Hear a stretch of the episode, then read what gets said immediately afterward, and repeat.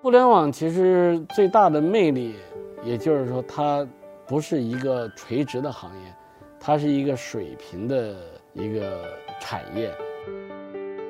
多么伟大的公司在早期的时候都是从一个单点开始起步，从一个单一的产品开始突破。呃，光靠我一家公司来改变行业的格局，也是不现实的。光靠一个周鸿祎是不够的，颠覆不是脑子一热，颠覆还是需要很多能力的积累。之所以能颠覆，一个很重要的原因就是互联网想把很多事情重新进行了连接。很多人觉得说，好像人太年轻了没死就不应该写自 写传记。我个人觉得，呃，其实是不对的。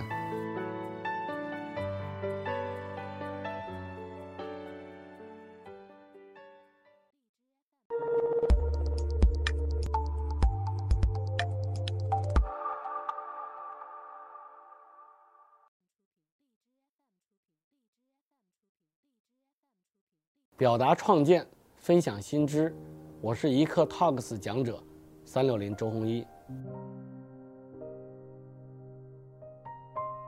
其实互联网因为确实颠覆掉了很多传统产业，而且互联网变化特别快。我们看到这里面就是乱哄哄，你方唱罢我登场，有的有的公司可能像流星一样，就飞速的划过又陨落了；有的公司可能历经了很多困难，但是成长起来。所以。确实，这里边有很多悲喜剧，我只是感慨一下啊。举个例子，就像这次乌镇，对吧？大家可能费心想做的讲话都传播不出去，对吧？反倒是吃饭传播的都是。其实吃饭可能本来也是很正常的事儿，但被大家刻意给解读之后，不就有的地方就成了悲剧，有的地方就成了喜剧吗？所以我是觉得互联网本身呢，呃，就是它是一个非常有趣的行业，非常有故事的行业。很多颠覆起来的时候，会让市场里呢，就是你这种既得利益，它一定是首先被打掉的，然后再来创造新的价值体系。所以我就开个玩笑，就管这个叫做颠覆的人，首先要有这种挥刀自宫的精神。当然，他挥刀自宫的同时，他也把对手给割给割掉了。那我们原来做免费杀毒的时候呢，就是这个感觉，因为原来杀毒软件都是卖的，所以呢，这个很多杀毒公司小日子过得还可以，呃，一年都有几个亿的收入。所以呢，当时如果我们做免费杀毒，就意味着不光是要把竞争对手的收入打掉，也要把自己的这收入打掉，这就有点像面临的一个回到自宫的概念。因为互联网里最重要的就是用户的基础，但是反过来，如果说为了这点收入我们没有得到用户，那么可能这个收入慢慢的它也会衰落下去。所以我就当时引用了一个电影叫《建国大业》，里边这个毛主席说的一句话，大概意思就是说，地在人失。人地皆失，啊，地失人在，人地皆得，啊，这样就来表达这个意思。我觉得互联网其实最大的魅力，它不是一个垂直的行业，它是一个水平的一个产业。它其实跟在跟很多行业结合的时候，它把这个行业都进行了颠覆。我们讲，比如说这个打车可能把传统的出租公司给颠覆了，送餐可能把卖方便面的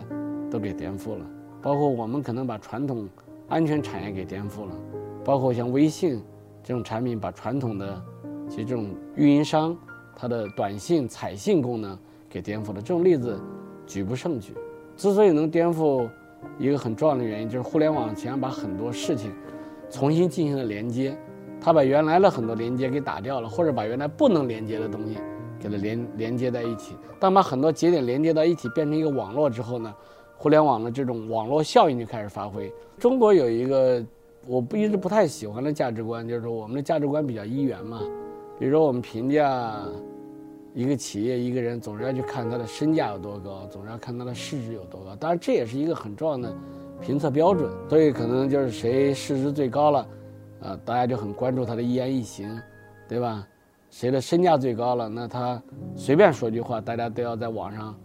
揣摩半天。我可能不是从这个维度，我更多的还是看，第一，他是不是做了一个产品，这个产品真正的改变了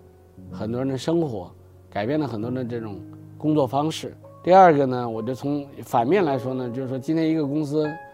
可能挣再多的钱，如果他突然一夜之间没有了，那大家会不会觉得很难受？对吧？有的公司一夜之间没有了，这个可能大家也不觉得怎么样，那这种公司就谈不上伟大。所以从某种角度来说呢，呃。我我是觉得，呃，因为你要定位在中国，对吧？啊，我其实觉得腾讯的微信还是做的很牛的，这个确实是把这十几亿中国人连在一起，对吧？而且是做了很多的创新，连我这样一个原来不用微信的人都都在用，而且每次我我在上面用微信支付来买一个东西的时候，尽管从技术上我是知道说我它是怎么做的，但从一个小白用户的角度来看呢，我还是很惊叹说，这种支付方式可能它的这种简单有效。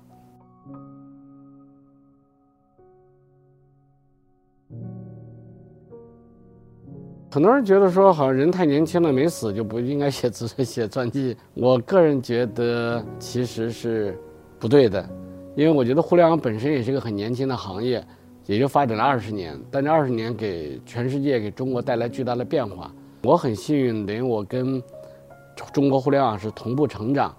啊，但是我也看了很多写互联网的书呢，我就感觉都比较片面，或者说有很多书里加了很多修饰。所以我是希望说，把我结合我个人的经历，把这个互联网二十年的这些故事呢都写出来，这样给我们很多希望了解互联网的人分享一个从我的视角来看比较真实的互联网的这个故事。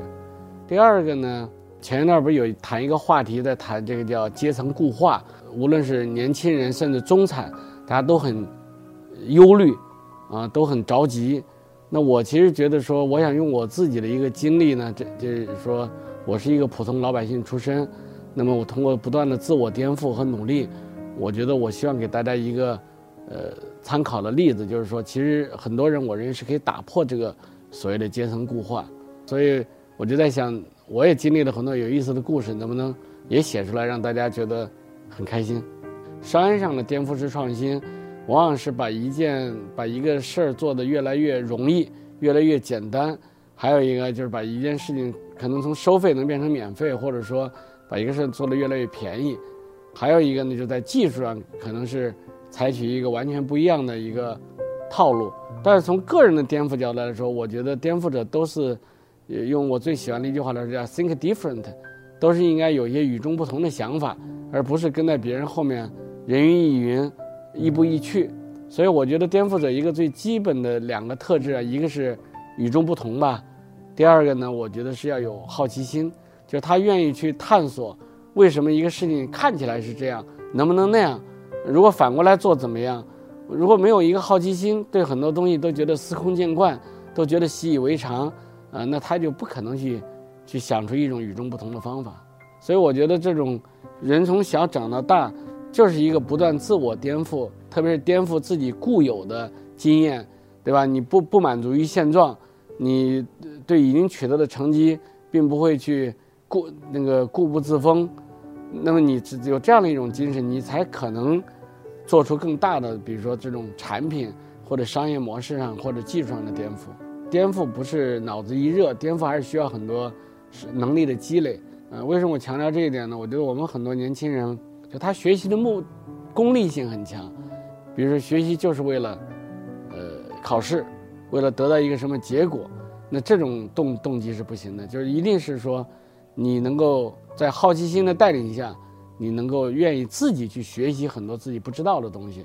愿意去保持比较，比如高频度的看书。我觉得这种学习，这种自我学习能力很重要。我我举个例子，前两天不是看了一篇文章，中国足球是。说自己怎么毁掉自己的，就讲了一个很典型的例子，就是说，原来在中国的中学、中小学里搞足球活动，呃，但是呢，这个把这个活动最后变成了说，大家加入这个校队儿，就是为了赢得比赛。如果赢赢不得比赛，就没有任何的发展空间。最后千军万马独木桥，所以最后很多人就不愿意再参加，不愿意再踢球了，因为他觉得他最后选拔到什么国家队、选拔到省队的概率很低。所以中国小小学生现在踢球的很少，中国就不可能实现足球的颠覆。可是我在另外一本书里叫《一万小时定律》吧，它里边提到了这个巴西，巴西街头有很多小孩，他们也不会参加什么校队他们也不会参加什么比赛，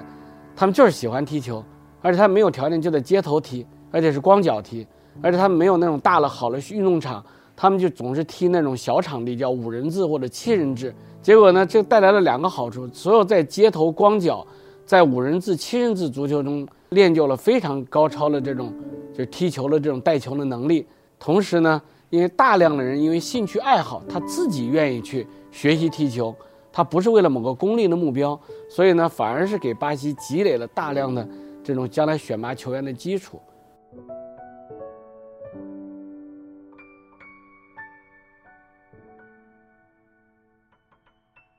我觉得产品经理的做事方法可能比较适合创业中早期吧，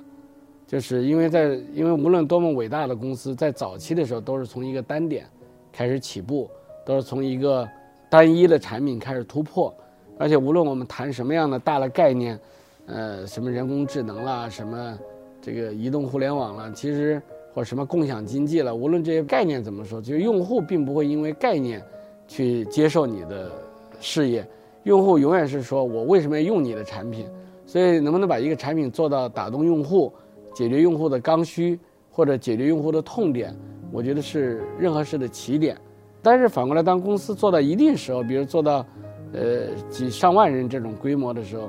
可能作为公司的 CEO，在仅仅是当一个产品经理，可能就略显不足了，因为这时候你的不是你一个人在干产品。而是你要学会如何把公司打造成一个产品，这就我说要对自我的一个颠覆，这个是蛮痛苦的。就可能我不能再自律为最好的产品经理了，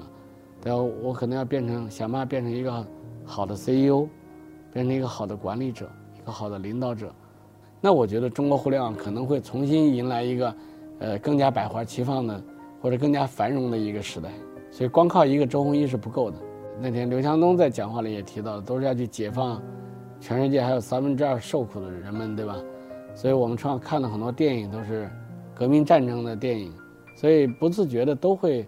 有一种这种个人英雄主义情节。可能正是因为这种，呃，这种情节，才会有一些超越功利的目标。